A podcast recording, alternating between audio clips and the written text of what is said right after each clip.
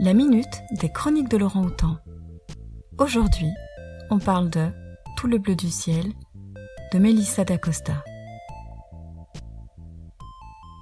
Émile a 26 ans. Il vient de découvrir qu'il souffre d'un Alzheimer précoce. Tout va aller très vite, trop vite pour lui désormais. Deux ans. Voué à mourir jeune, sénile, et cloué sur un lit d'hôpital. Sa famille effondrée souhaite le remettre entre les mains de la science en le faisant participer à un essai clinique. Émile refuse et décide de partir sans rien dire ni à sa famille ni à ses amis. Son idée S'éclipser au volant d'un camping-car afin qu'il ne le voie pas dépérir au fil de l'évolution de la maladie. Il poste sur Internet une petite annonce pour rechercher un compagnon de voyage. C'est Johan avec ses habits noirs, son chapeau, ses shorts trop grands qui répond à la petite annonce.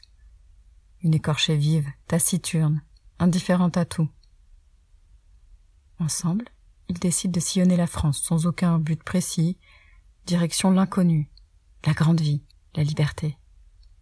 Au fil des jours et des kilomètres, ils vont tous deux s'acclimater l'un à l'autre et s'apporter l'amitié, la force pour que ce voyage soit le plus beau d'entre tous.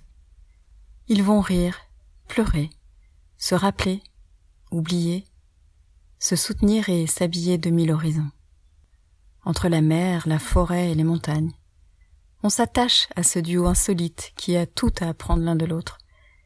Malgré les souvenirs douloureux, les défaites qui font tant souffrir, malgré les pertes de mémoire toujours plus oppressantes d'Émile, on ne cesse de respirer une odeur de bien-être et de quiétude.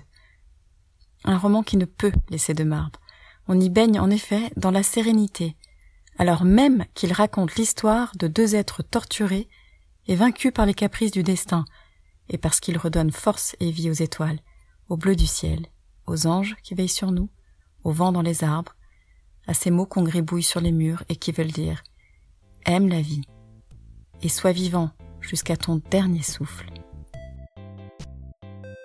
Les chroniques de Laurent Houtan sont un podcast des bibliothèques de la ville de Lausanne. La chronique d'aujourd'hui vous a été proposée par Patricia.